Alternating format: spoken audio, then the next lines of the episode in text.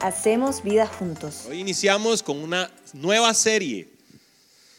La serie se llama Los siete mensajes de Jesús, ¿ok? Y esta serie, como el nombre lo dice, va a ser una serie de siete semanas donde vamos a estar hablando de siete mensajes que Jesús da a siete iglesias distintas eh, en el libro de Apocalipsis. ¿Ok? Entonces, los voy a invitar a que me acompañen en el capítulo 2 de Apocalipsis. Para los que no saben, Apocalipsis en su Biblia está antes de los mapas. Ese era un chiste de los noventas, ya hoy no, ¿verdad? No, aplica. Cuando usted tenía la Biblia, ¿verdad? Así, en los 90 todas las Biblias traían unos mapas al final, entonces uno decía, el Apocalipsis está antes de los mapas, pero Apocalipsis es el último libro de la Biblia. Apocalipsis 2, capítulo 2, versículo 1 al 7. Vamos a leer por acá. Dice, escribe al ángel de la iglesia de Éfeso. Esto dice el que tiene las siete estrellas en su mano derecha y se pasea en medio de los siete candelabros de oro. Conozco tus obras, tu duro trabajo y tu perseverancia Sé que no puedes soportar a los malvados y que has puesto a prueba a los que dicen ser apóstoles, pero no lo son.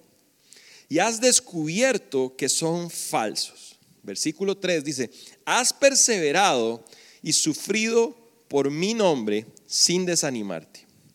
Sin embargo, tengo contra ti, perdón, sin embargo, tengo en tu contra que has abandonado tu primer amor. Recuerda de dónde has caído, arrepiéntete y vuelve a practicar las obras que hacías al principio.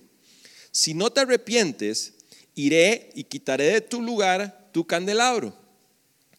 Pero tienes a tu favor que aborreces las prácticas de los nicolaitas, las cuales yo también aborrezco. El que tenga oídos, que oiga lo que el Espíritu dice a las iglesias. Al que salga vencedor, le daré derecho de comer del árbol de la vida que está en el paraíso de Dios. Ok. Yo sé que todos están tomando notas, ya los veo así, ¿verdad? Ávidos de empezar a apuntar, de empezar a anotar, y es importante que lo hagamos y espero que las personas que están ahí también escuchando el podcast puedan tener sus notas por ahí. Pero para todos los que están anotando y los que no, les voy a decir el título del mensaje de hoy. Es un título un poco ortodoxo, ¿ok? Y les voy a decir por qué en un rato. Así como hace unas semanas, ¿se acuerdan que habíamos hecho una enseñanza que se decía, eh, le pusimos E de échele? Yo estaba seguro que ese todo lo íbamos a entender, menos Laura.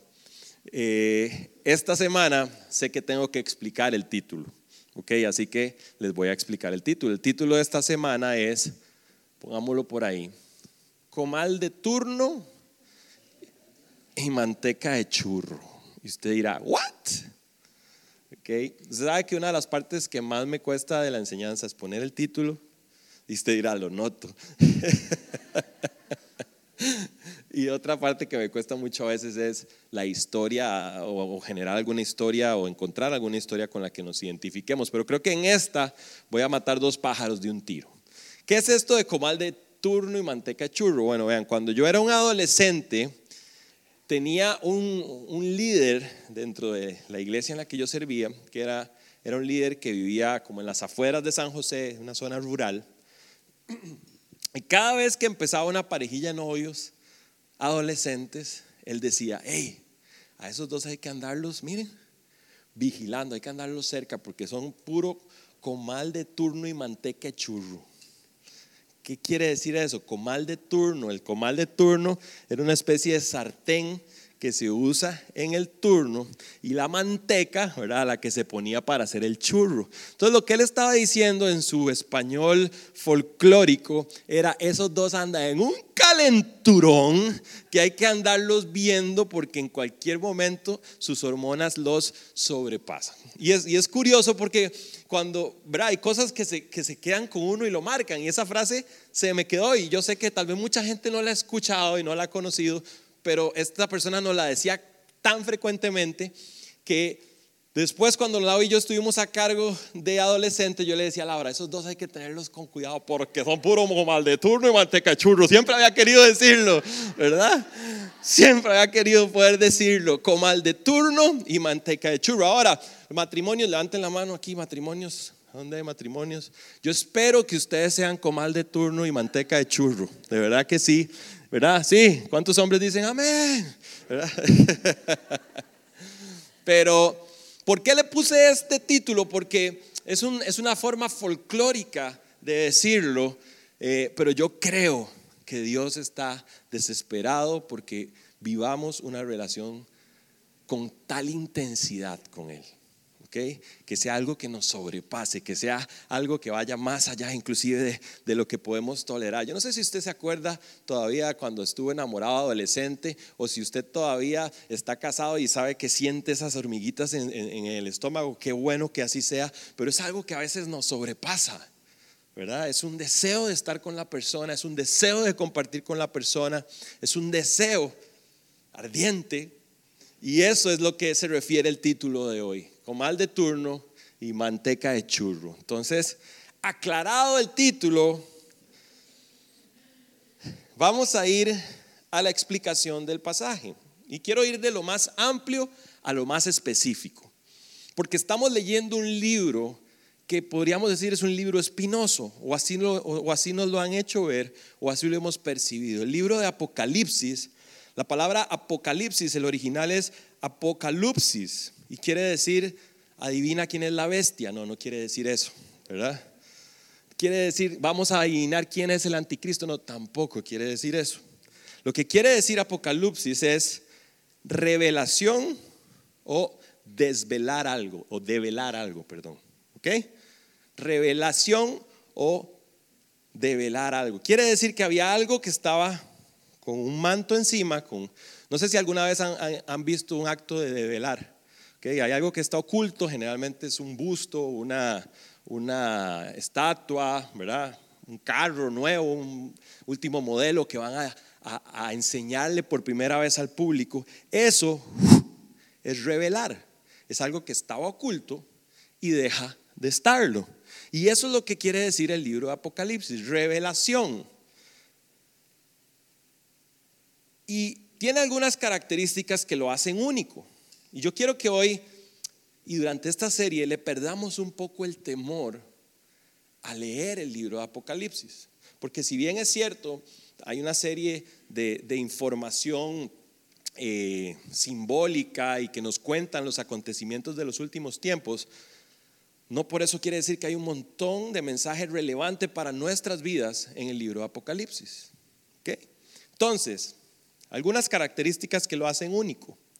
Es una carta que Jesús le dicta a Juan cuando Juan está eh, preso en la isla de Patmos. El objetivo principal del libro de Apocalipsis no es saber cuál multimillonario es el anticristo, no es saber cuál es la fecha exacta en la que Jesús volverá por segunda vez. Ese no es el objetivo. El objetivo del libro de Apocalipsis es Jesús revelándose a nosotros. Jesús está revelando cómo va a ser la vida de la iglesia en los últimos tiempos y cómo Él va a estar involucrado en todo esto. Es, es el cierre del triunfo definitivo del bien sobre el mal es el único libro, escucha esto, la, la, Biblia tiene 66 libros, es el único libro de los 66 que incluye y que comienza, perdón, con una bienaventuranza para el que lo lee. Bienaventurados los que lean esto. ¿Ok? No es un detalle nada, nada pequeño. Es un libro que más allá de generarnos ansiedad, debería generarnos consuelo y seguridad no porque sepamos cómo y cuándo será el fin de los tiempos, sino porque nuestro Padre lo sabe y está en control. Más allá, más importante que usted y yo sepamos el día, la hora, es que Él está en control. Y Él está en control. Y Él nos está contando, hey, va a pasar todo esto, pero tranquilos al final, yo venzo. ¿Ok? Si el libro de los hechos nos da una imagen de la iglesia primitiva, Apocalipsis nos da una idea de la iglesia postrera con la cual deberíamos identificarnos. Ahora, esos son algunos datos del libro de Apocalipsis. Entonces, recuerde el libro de Apocalipsis, el objetivo central es Jesús revelándose a la iglesia. Es un libro escrito con una perspectiva al revés, desde el cielo hacia la tierra. Ahora, en cuanto al texto específico que vamos a ver hoy, se refiere al primero de los siete mensajes a las iglesias de Asia Menor y es dirigido a la iglesia de Éfeso. Entonces vamos a ir un poco más a lo específico. Y quiero contarles dos o tres cositas con respecto a Éfeso, porque es importante saber a quién estaba escrita esta carta. Cabe destacar, Apocalipsis es una carta. Es una carta, está catalogado como una carta profética, pero es una carta. Y dentro de esta carta hay subcartas. Y nosotros vamos a estar enfocándonos en estas siete cartas con siete mensajes específicos para siete iglesias específicas. Ahí tenemos, en este mapa, están las siete iglesias, los siete mensajes que vamos a estar viendo durante las próximas semanas. Si ustedes ven, Éfeso está aquí afuera, era un puerto, lo cual lo convertía en la ciudad más importante de estas siete. ¿ok? Era un puerto, era un centro mundial de negocios, era un lugar donde se intercambiaba mercadería, era una ruta de mercaderes. Eh, la ciudad más importante de la provincia romana, esto que vemos ahí es la, es la provincia eh, de Asia Menor, ¿ok? Es una provincia del imperio romano y hoy todo eso que está ahí es conocido como Turquía, ¿ok? De hecho, eh, algunas de las cosas de las que vamos a hablar hoy. Usted puede ir a Turquía y hacer un tour y, buscar algunas de estas cosas. Éfesis significa, vean qué casualidad, deseo ardiente, comal de turno y manteca de churro. Era también llamada la guardiana del templo dedicado a la diosa Artemisa, para los romanos la diosa eh, Diana, que era la diosa de la fertilidad y fue catalogada como una de las siete maravillas antiguas este templo que está ahí. Si ustedes ven eh, la relación tamaño con personas, ¿verdad? Es impresionante. La persona, ahorita se me fue el nombre, pero era un historiador y que fue el encargado de, enumerar las siete maravillas del mundo antiguo. Cuando vio el templo de Artemisa, dijo, he visto los jardines de Babilonia. Me recordó una canción de Juan Luis Guerra, ¿verdad? Porque dijo, he visto los jardines de Babilonia, he visto la gran muralla, no sé qué, he visto. Pero cuando vi el templo de Artemisa, todos esos mármoles perdieron su brillo. O sea, imagínense la dimensión de lo que era este templo. ¿ok? En cuanto a tamaño y en cuanto a belleza. 126 columnas que medían como 15 metros cada una. ¿ok? Además de este templo dedicado a la diosa Artemisa, que era, era un centro, ¿verdad? En este templo eh, eh, había muchísimo paganismo, había muchísimo ocultismo, era la diosa de la fertilidad. Entonces los sacerdotes y las sacerdotisas que estaban en ese lugar básicamente eran prostitutas, eran personas que estaban eh, expuestas y dispuestas a tener relaciones sexuales. Entonces una de las formas en las que adoraban a la diosa Artemisa, la diosa de la fertilidad, era teniendo orgías, teniendo sexo todos contra todos, ¿verdad? Eh, alrededor de este templo también eh, había un epicentro financiero y comercial.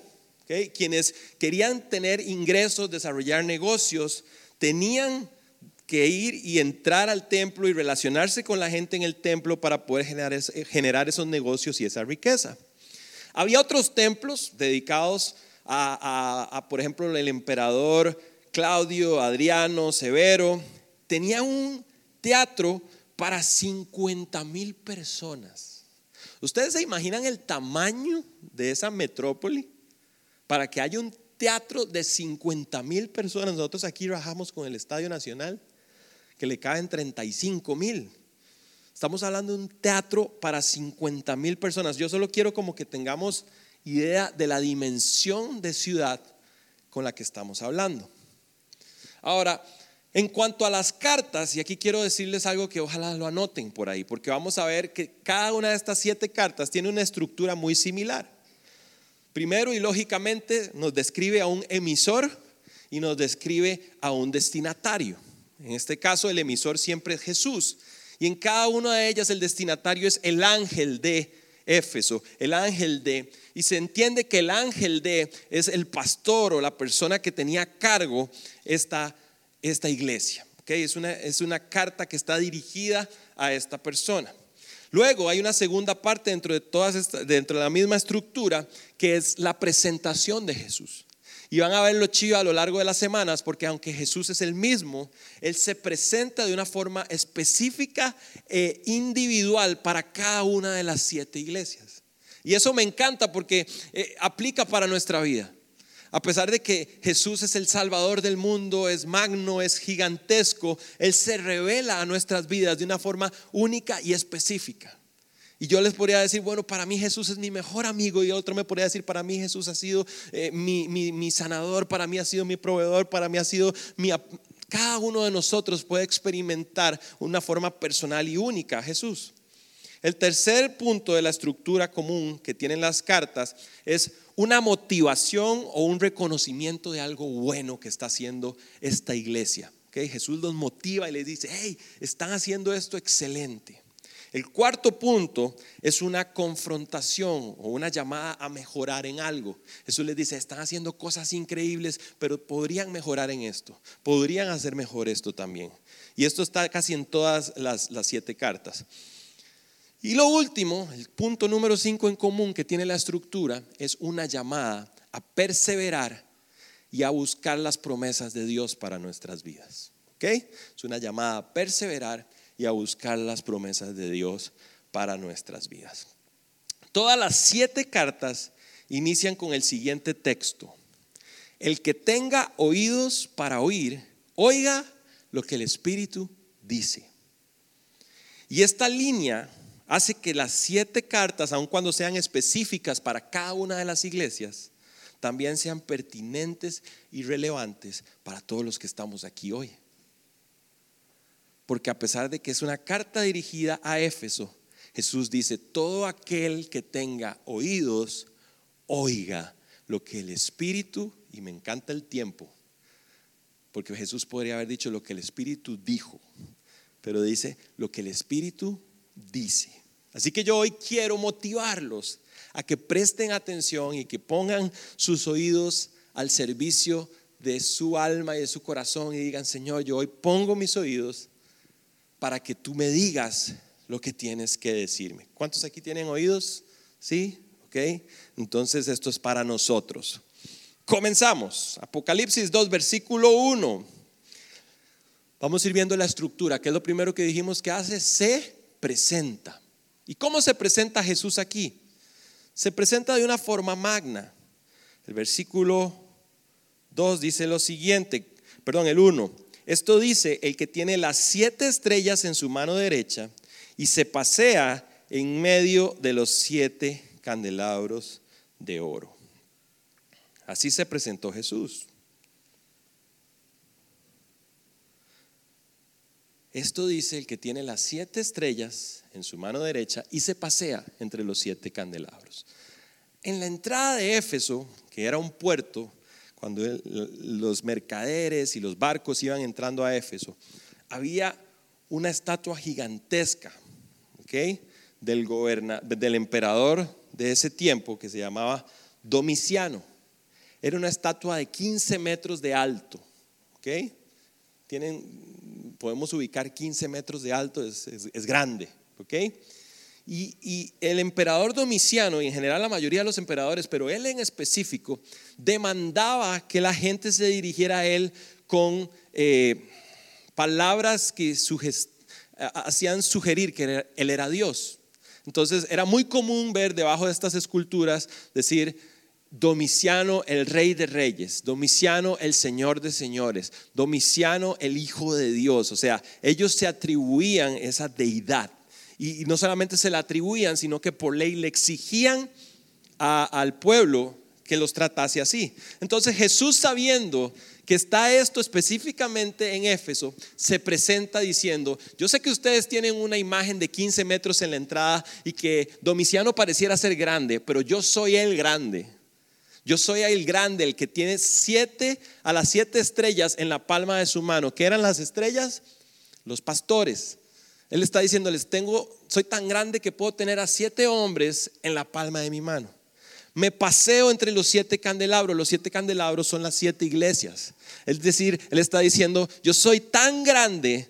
Yo sé que Domiciano parece grande, 15 metros, pero yo doy un paso y estoy en Esmirna, doy un paso y estoy en Éfeso, doy un paso y estoy en la Odisea, doy un paso y estoy en Filadelfia. ¿Sabe qué? Porque Jesús sabía que el pueblo de Éfeso necesitaba dimensionar a un Dios grande. Y eso habla de que Jesús conoce nuestras necesidades. Lo que vos y yo necesitamos de Dios, Él lo conoce. Y no solamente lo conoce, lo puede dar. Jesús se presenta. Versículo 2, viene la parte del reconocimiento.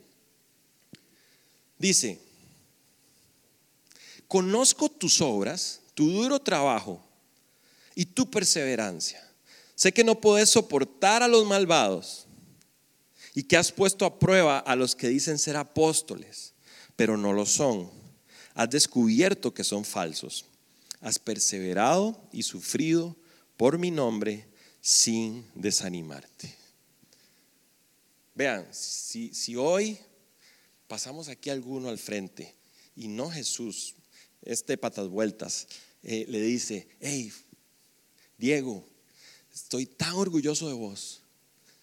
has trabajado tan duro, de verdad. Te has esforzado tanto. Yo reconozco que has sido fiel. Yo reconozco que te has desgastado. Yo reconozco todo lo bueno que... Ha... O sea, si nosotros nos dijera eso cualquier persona, ¿cómo nos sentiríamos? Bien. Ahora que nos lo diga Jesús.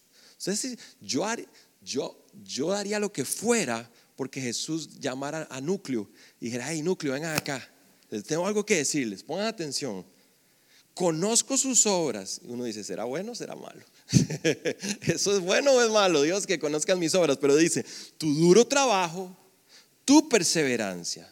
Sé que no puedes soportar a los malos. Has perseverado y sufrido sin desanimarte. ¡Wow! ¡Wow! Es reconocimiento. Ahora, la iglesia de Éfeso efectivamente era una iglesia muy trabajadora. Y aquí quiero hacer algo. Yo siempre hablo de que servir y hacer no es lo más importante.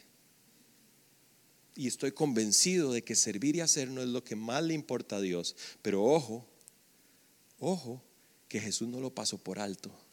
Y lo primero que les dice es, hey, yo no morí en la cruz para que ustedes trabajen para mí.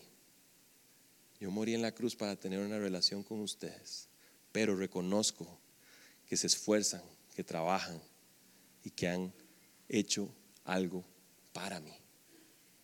Jesús les dice, reconozco ese trabajo. Ahora, la iglesia de Éfeso había aprendido así. ¿Saben quién llevó el Evangelio a Éfeso? Pablo. En el capítulo 19 de Hechos nos cuentan cómo Pablo llevó el Evangelio a la ciudad de Éfeso. Y Pablo por tres años estuvo en Éfeso. Los primeros tres meses estuvo en la sinagoga. Después lo echaron de la sinagoga y Pablo se fue a la Facultad de Ciencias Sociales de la Universidad de Costa Rica, más o menos. Pablo se fue a la escuela de Tirano. La escuela de Tirano era la escuela más reconocida de filosofía que había en toda la ciudad, en toda la región de Asia Menor. Y Pablo se paró en la escuela de Tirano y durante casi tres años, todos los días hablaba de Jesús. Y dicen que fue tanto el impacto que tuvo Pablo que todas las personas de la región de Asia Menor llegaron a conocer de las nuevas buenas de Jesús.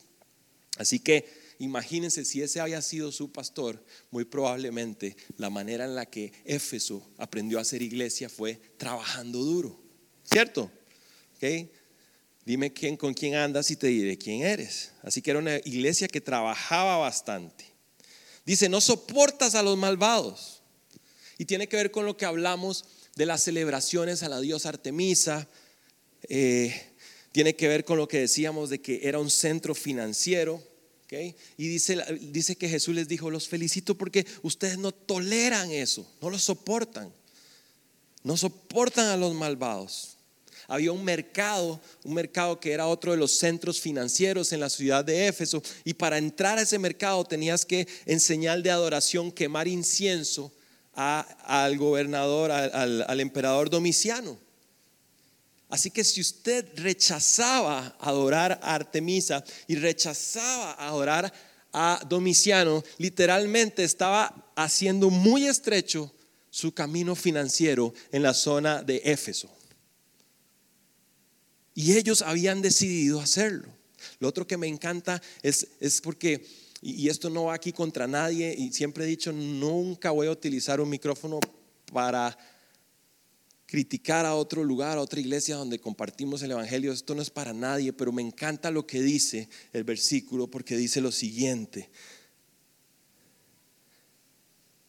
Has puesto a prueba a los que dicen ser apóstoles, pero no lo son, y has descubierto que son falsos. ¿Sabe qué está diciendo Jesús? En los, en los postreros tiempos nos toca medir y pesar lo que es bueno y lo que no. Y sabe qué pasa? Que en muchos lugares nos, dicen, no, eh, eh, no hay que juzgar, no hay que... No, la Biblia no nos dice eso. La Biblia nos dice, midan, pesen lo que están diciendo y prueben si son falsos o no. El que tenga oídos para oír, oiga lo que el Espíritu dice. ¿Ok? Entonces Jesús está aprobando un montón de cosas que esta iglesia está haciendo.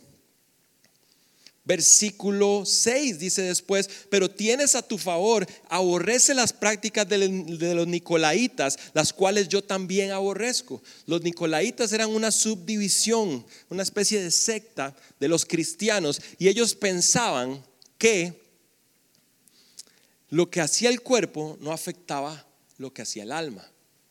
Es decir, yo podía hacer lo que quisiera con mi cuerpo y eso no iba a afectar mi alma. Entonces los nicolaitas, si bien es cierto, creían en Jesús, ¿verdad? Pero ellos decían, pero como lo que afecta al cuerpo no contamina el alma, eh, yo le entro a, la orgía de Artemisa porque eso no me afecta. Y entonces yo puedo hacer negocios y puedo generar riqueza porque todo eso no me afecta porque mi alma y mi cuerpo no se compa. ¿Ok? Y entonces iban al mercado de Agora y hacían negocios y ellos no estaban sufriendo la presión que estaba sufriendo la iglesia de Éfeso porque ellos creían que no era de esa forma. Sin embargo, Jesús no solamente les dice, sé que los han resistido, sino que les dice, a los cuales yo también aborrezco. Versículo 3, has perseverado y has sufrido en mi nombre sin desanimarte. Ahora, ¿cuántos creen que al igual que la iglesia de Éfeso, Hoy nosotros, en nuestra sociedad actual, sufrimos presión. ¿Sí? ¿Cuántos, ¿Cuántos de ustedes han sentido presión por pensar de determinada forma? Por darle valor a ciertos principios que nosotros como hijos de Dios consideramos que son justos y verdaderos. ¿Ok? Podemos hablar en cualquier ámbito. Hey, Vas a hacer un negocio, hay que pagar impuestos, hay que Hay una forma más fácil. Vas a generar mayor riqueza. Moralmente probablemente tengamos razón en decir, ¿cómo me quito esto de encima? Porque yo no veo los impuestos por ningún lado. Pero la Biblia nos dice que hay que hacerlo de la forma correcta. ¿Y saben qué? Cualquiera de ustedes que haya tenido una empresa, un negocio, me entenderá y, me, asentará de que se pierden oportunidades de negocio por honrar a Dios.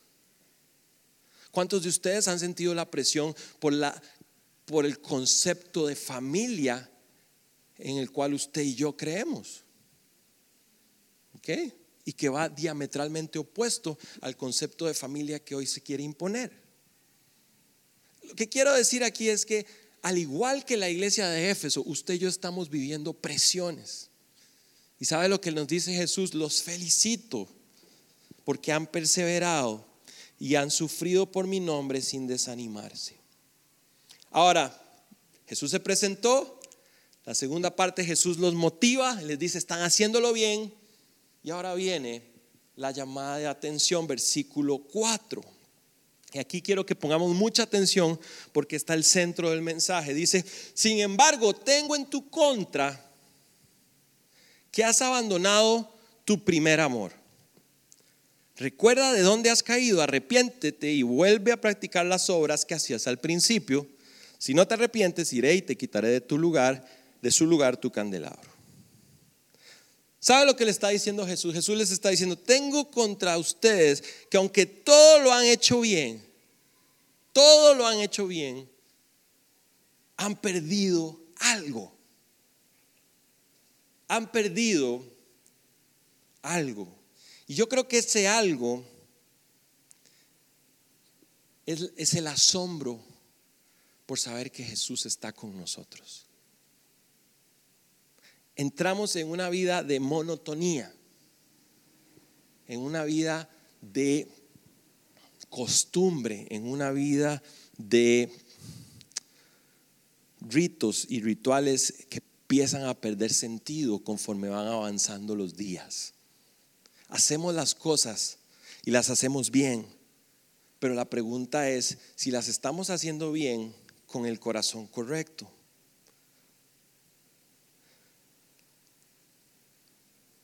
Podemos hacer las cosas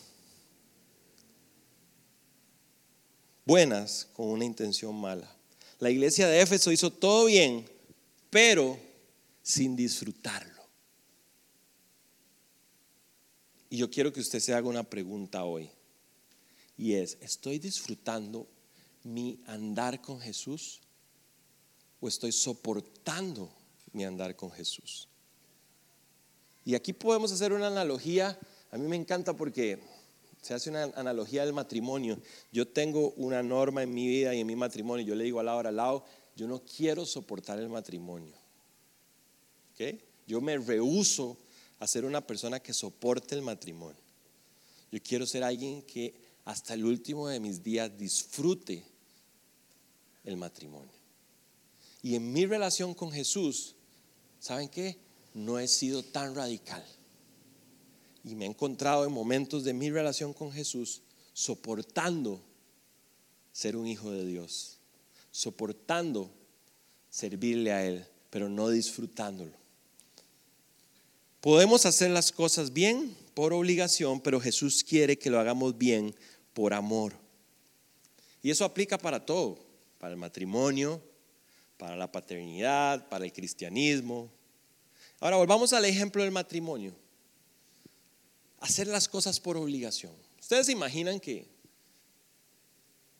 hoy en la noche llegara Laura,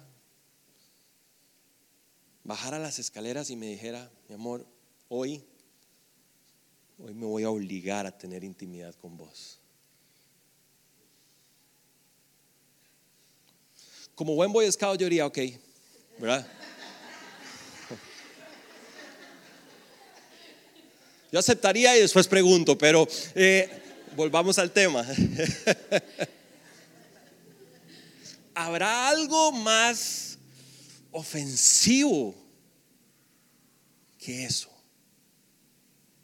Pongámoslo al revés, que yo llegue donde Laura y le diga, mi amor, yo hoy decidí, me obligo a mí mismo, me disciplino a estar contigo, mi amor. ¿Y sabe qué? Vaya juegue play mejor. Porque hay cosas que definitivamente pierden valor cuando las hacemos por obligación.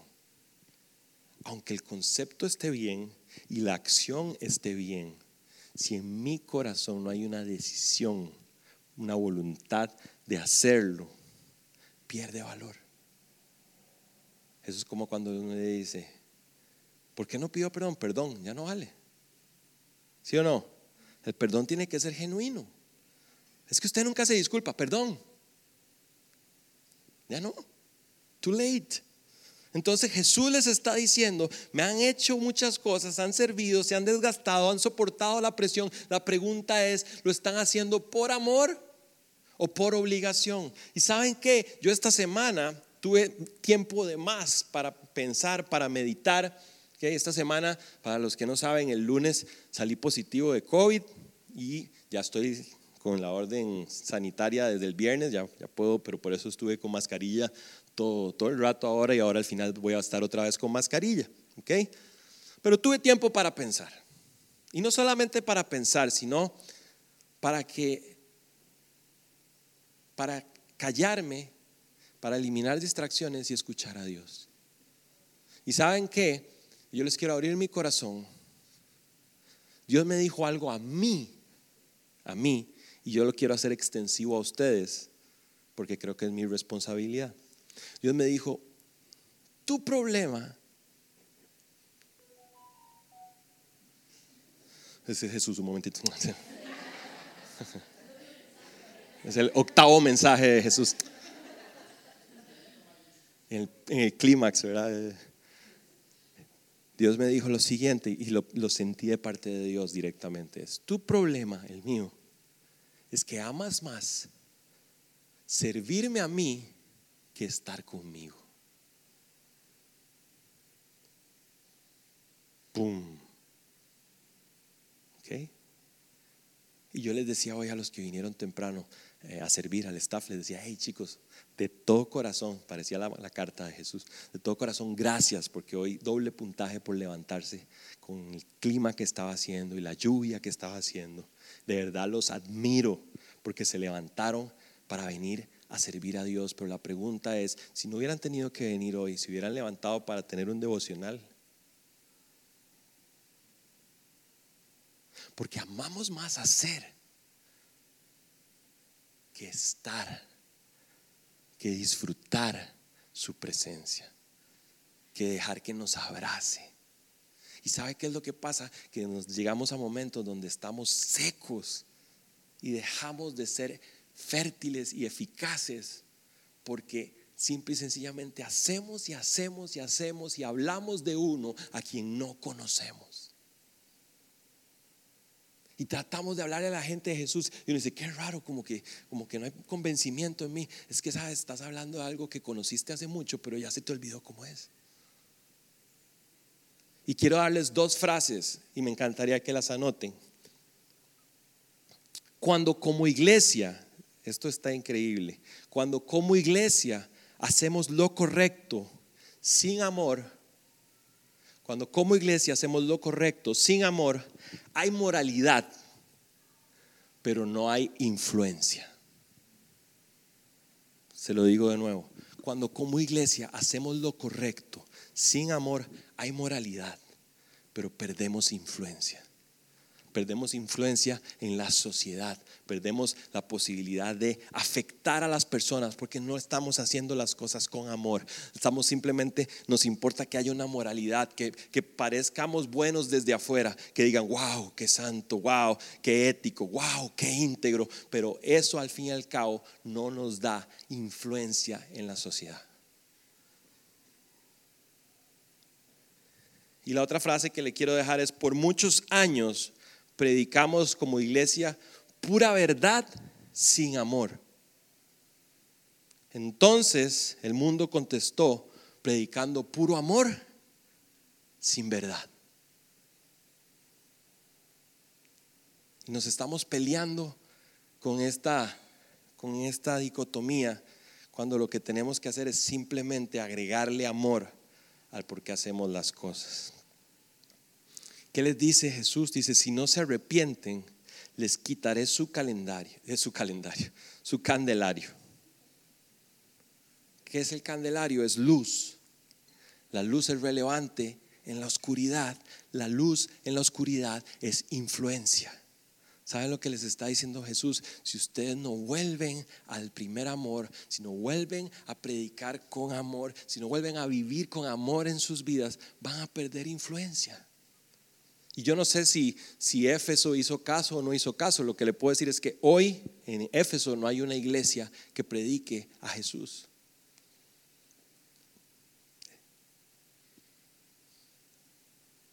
Entonces, Jesús les dice, tengo contra ustedes que han perdido el primer amor. La pregunta del millón, ¿cómo recuperamos el primer amor? Entonces pueden haber muchas sugerencias. Bueno, dejo todo y sigo a Cristo. Si lo puede hacer y está cómodo con eso, hágalo. Le, garantizo que probablemente va a encontrar el primer amor. Tengo que orar mucho y ayunar mucho. Claro, siempre hay que orar y ayunar también. Pero Jesús no solamente les da el diagnóstico, sino que les da el tratamiento. Jesús les dice,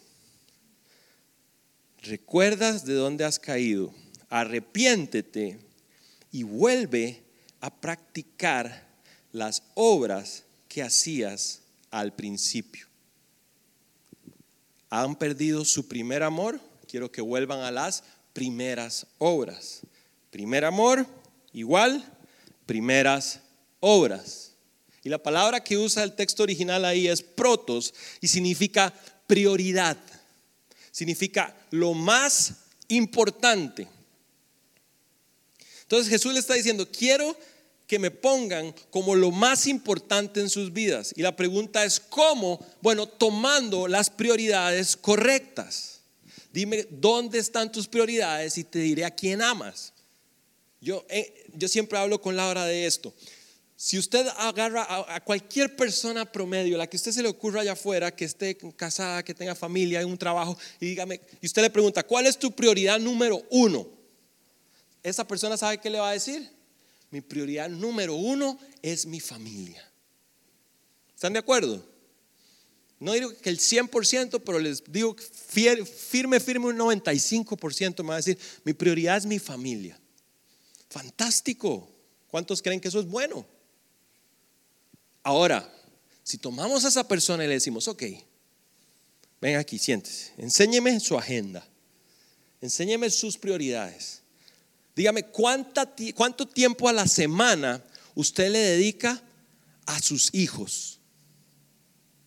Ok, vamos a ver, ¿cuánto tiempo a la semana por lo menos tomas una noche a la semana, una noche cada 15, una noche al mes para salir a solas con tu esposa y tener una cita. Ok, no, está bien. ¿Cuánto tiempo o recursos has invertido en un curso que le agregue valor, en información que le agregue valor a tu familia este, este semestre?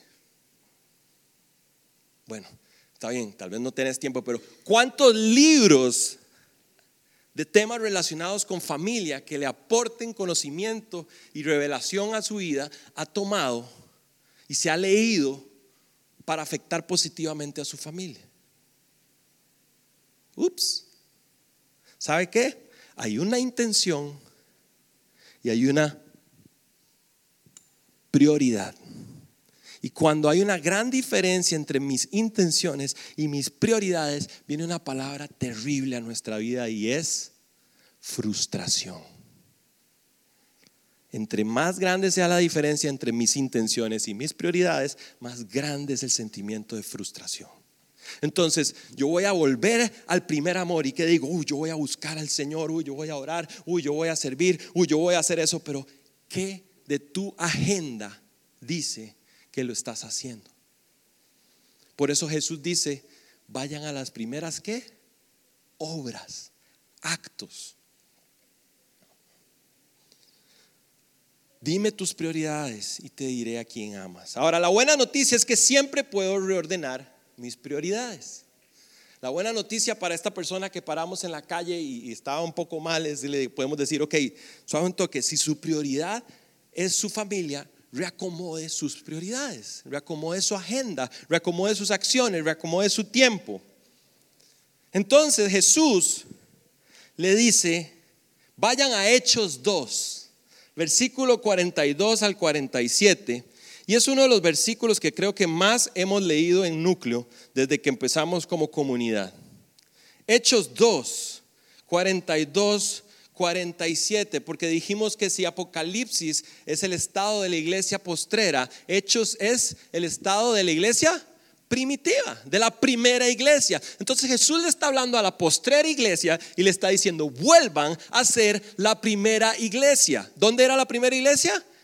En Hechos 2. Vuelvan a lo que estaban haciendo en Hechos 2. Y hay tres cosas que yo quiero invitarnos como iglesia a hacer para terminar esta mañana. ¿Ok? Y si no ha notado nada, arrepientas. No, mentira. Y si no ha notado nada, quiero pedirle que anote estas tres cosas. ¿Ok?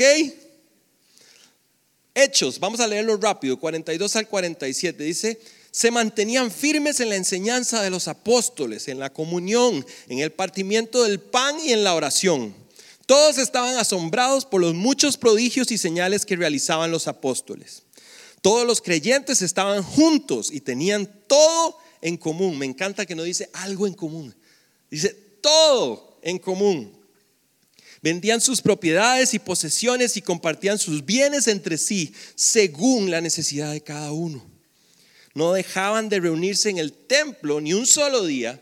De casa en casa partían el pan y compartían la comida con alegría y generosidad alabando a Dios, disfrutando de la estimación general del pueblo. Y cada día el Señor añadía al grupo los que iban siendo salvos.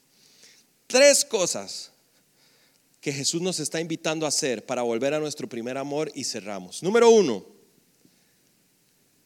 comunión con Dios. Dice la Biblia, perseveraban en las enseñanzas de los apóstoles ¿Ok? Estaban en el templo, adoraban. ¿Ok? Comunión con Dios. Y yo quiero llevar esto a la practicidad de nuestra vida diaria.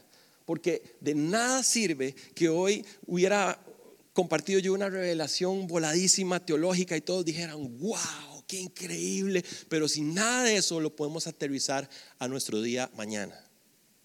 ¿Ok?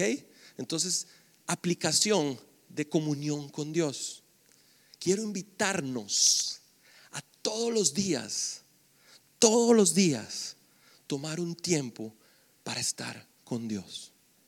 ¿Cuánto es un tiempo? En mi caso con déficit atencional no es mucho, pero es un tiempo. ¿Cuándo hay que hacerlo? En la mañana, bueno, a la Biblia muchas veces le gusta, eh, eh, nos indica que en las primeras horas de la mañana, cuando yo lo he podido hacer en las primeras horas, les soy honesto, se siente algo, algo distinto, algo rico, hay como una paz, ¿verdad? No hay gritos, no hay nada. Está, pero eso no es doctrina. Puedes hacerlo en la noche, al final del día, puedes hacerlo en mediodía, pero el punto es, todos los días toma un tiempo específico en tu agenda, porque si tu prioridad es tener una relación con Dios, tu agenda debería tenerlo también. Un, un, rato al día, donde vas a leer, no sé si cinco capítulos o un capítulo o un versículo y vas a meditar en ese versículo, donde vas a orar un rato, un tiempo a solas con Jesús todos los días y un tiempo para Dios todos los primeros días de la semana. Una de las razones por las que reunimos hoy. ¿Ok? Un tiempo todos los días y un tiempo el primer día de la semana. Ahora, si faltaste un domingo, me voy a sentir... En... No, no, no estoy hablando de eso. Entendamos el mensaje. ¿Ok? El, mensaje es, es bueno que nos congreguemos. No es, es pecado que faltes un domingo. ¿Ok? Listo. Primer punto, comunión con Dios. Segundo punto, son tres C. Ahí que me traté de esforzar. Comunión, para al final preguntárselas. Comunión con Dios, el primer punto. Conexión con los demás, el segundo punto. Que dice Hechos, partían el pan juntos, estaban, tenían todas las cosas en común, de casa en casa, cantaban. Hey, hagamos vida juntos. Y usted tal vez me puede decir, hey Vlad, qué lindo eso de hacer vida juntos, pero sabe que yo con la iglesia no quiero hacer vida juntos. Usted no sabe lo que me ha hecho la iglesia a mí. Y, primero que nada quiero decirte que si la iglesia te ha fallado, te ha, te ha lastimado, te ha agredido, yo te pido perdón, pero también quiero decirte que no estás exento de que aquí lo hagamos, porque somos igual de humanos que en cualquier otro lado. ¿ok? Probablemente si nos ves demasiado buenos y demasiado perfectos es porque te falta comunicarse más con nosotros, interactuar más con nosotros.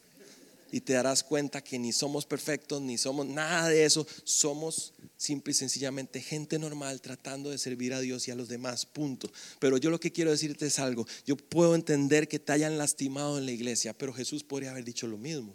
Es que ustedes no saben lo que la iglesia me hizo. Y el mismo Jesús al que la iglesia de ese tiempo colgó en una cruz nos está diciendo, hey, hagamos vida juntos. El hecho de que te hayan lastimado no quiere decir que te pierdas la bendición de vivir en comunidad. Porque saben que la única forma de volver al primer amor es experimentando la comunidad. Entonces, ¿qué les estoy diciendo? Compartamos. Hey, ¿ustedes creen que yo no quisiera dormir media hora más el domingo y decirles, saben que no vengan a las nueve y media, vengan a las diez? Pero hacemos algo a las nueve y media porque creemos que es importante. Es un tiempo para que conectemos. Es un tiempo para que te tomes un café y digas, hoy voy a conocer a ese muchacho de anteojos. ¿Vos cómo te llamas? Ah, Daniel, ¿cómo estás, Daniel? Mucho gusto. Yo me llamo, ¿qué haces? Ah, yo trabajo eh, en Huawei. Ah, trabajo en Huawei. ¿Y tiene teléfono? No, yo no vendo, soy capacitador. Eso es hacer vida juntos. ¿Ok? Pusimos un, compramos juegos de mesa, pusimos un, un futbolín que muy amablemente nos donaron. Y lo que quiero decirles es, es importante conectar. Venga, cultura núcleo. Es un tiempo donde vamos a hacer grupos pequeños. Y cuando usted empiece a conocer a alguien y ya sepa su nombre y sepa quién es, invítelo a su casa a comer y vayan al cine y vayan a jugar boliche y vayan a mejenguear, porque la Biblia dice que iban en las casas y compartían el pan y tenían cosas en común. No lo estoy diciendo yo, Jesús está diciendo, iglesia de Éfeso, brillante todo lo que hacían, pero dejaron de amarse y de compartir lo que hacían en las casas.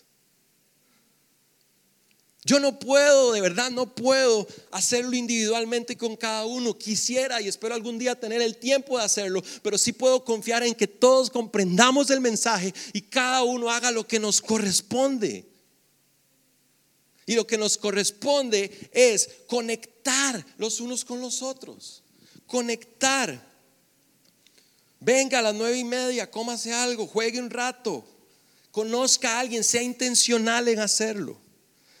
Entonces, comunión con Dios, conexión con los demás. Y el último, compartían con todos. Y este versículo a mí, yo creo que es una de las demostraciones más grandes de amor que hay en la Biblia. El versículo 45 dice, vendían sus propiedades y posesiones y compartían sus bienes entre sí según la necesidad de cada uno. Y esto me encanta porque eso quiere decir que habíamos cinco de nosotros y entonces yo vendía esta silla en 10 mil pesos. ¿Qué nos diría la lógica y la justicia? Dos, cuatro, seis, ocho, diez, ¿no? ¿Sí o no? Diez mil entre cinco. ¿Qué dice la Biblia que hacían? Yo vendía la silla, pero resulta que Carmen tenía una necesidad. Entonces yo le decía, Carmen, ¿sabe qué? Tenga seis. O sea, no era, no, se repartía de una forma justa, se repartía según la necesidad. ¿Sabe qué se ocupa para saber la necesidad del otro? Conexión. Comunión con Dios, compartir con los demás, perdón, conectar con los demás y compartir con todos. La Biblia nos habla de una iglesia que está ardiendo de amor por Dios, es una iglesia que ama estar con Él, es una iglesia que ama compartir, reír, jugar, comer, esas cosas que nos parecen tan banales. No, es que yo no voy a las nueve y media, es una tontera. Yo voy a recibir de Cristo.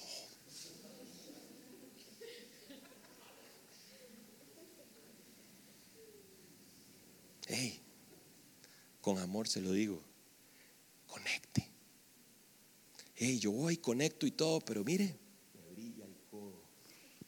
¿Saben qué? Yo creo que el principal evangelista del siglo XXI va a ser el amor y la generosidad.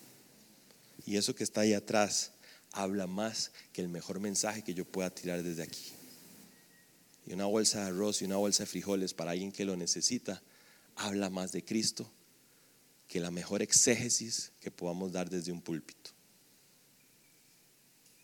Cuando somos generosos, la gente ve a Jesús en nosotros.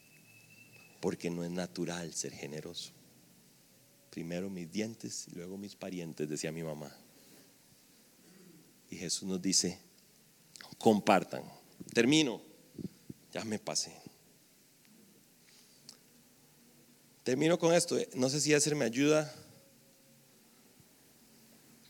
El que tenga oídos para oír lo que el Espíritu dice a las iglesias. El que tenga oídos, que oiga lo que el Espíritu dice a las iglesias. Al que salga vencedor le daré el derecho de comer del árbol de la vida que está en el paraíso. En el templo de Artemisa había un árbol.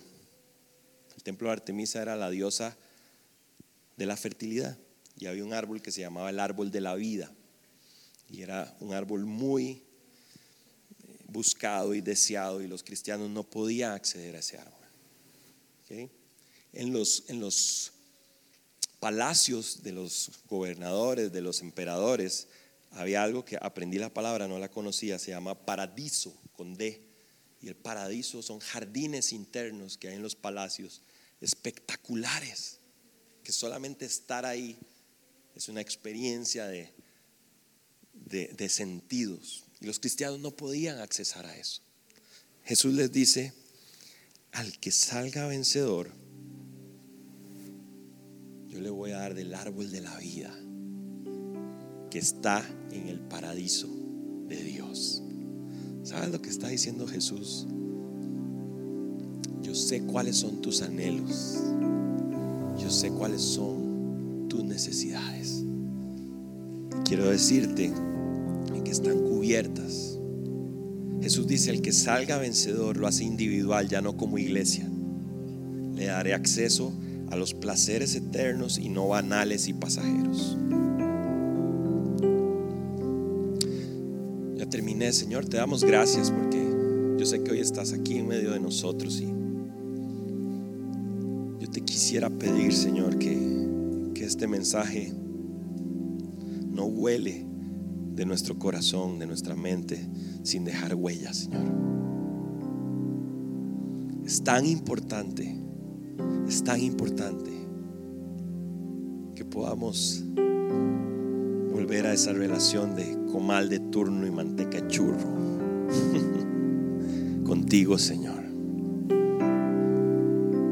Que mi corazón anhele estar contigo porque ahí encuentro paz, ahí encuentro refugio, ahí encuentro plenitud. Porque en tu presencia me siento hijo amado en tu presencia mis temores se van y mi fe se fortalece. Porque cuando estoy contigo puedo ver parte de lo que tú ves.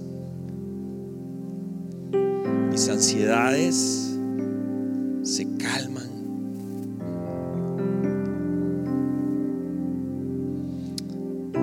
Señor, que nos ayudes a agendar tiempos diarios contigo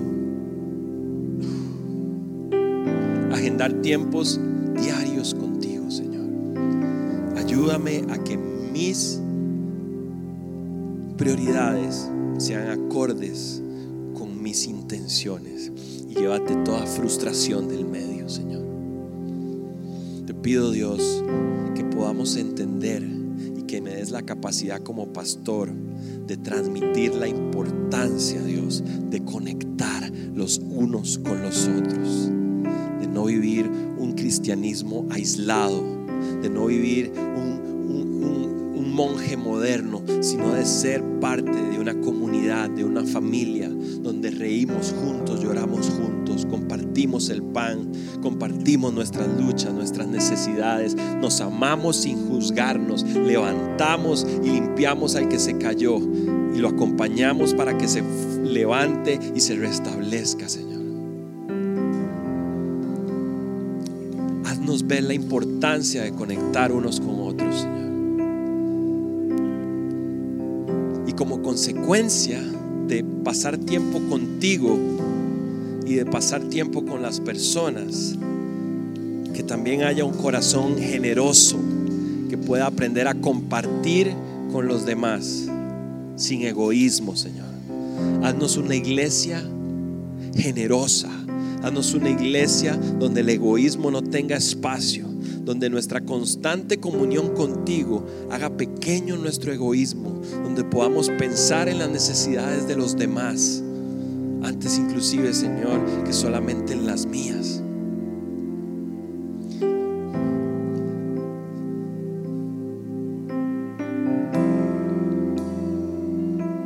Llévanos a amarte, Espíritu Santo. Llévanos a amarte, Jesús. Llévanos a ese lugar donde necesitamos y dependemos de ti para servirte, para seguirte. Y hoy Dios nos dice, ¿saben qué? Admiro su trabajo, admiro su dedicación, admiro el tiempo que le dedican a servirme y a servir a otros, pero porfa, porfa, porfa, no se olviden de estar conmigo. No se pierdan de la mejor parte para que haya influencia en sus vidas, para que haya influencia como iglesia. No nos olvidemos de amarlo a Él antes de creer en Él. Gracias por haber escuchado este podcast. Si te gustó, compartilo con alguien más y recuerda que si quieres saber más de nosotros, nos podés encontrar en todas las redes sociales como Núcleo CR.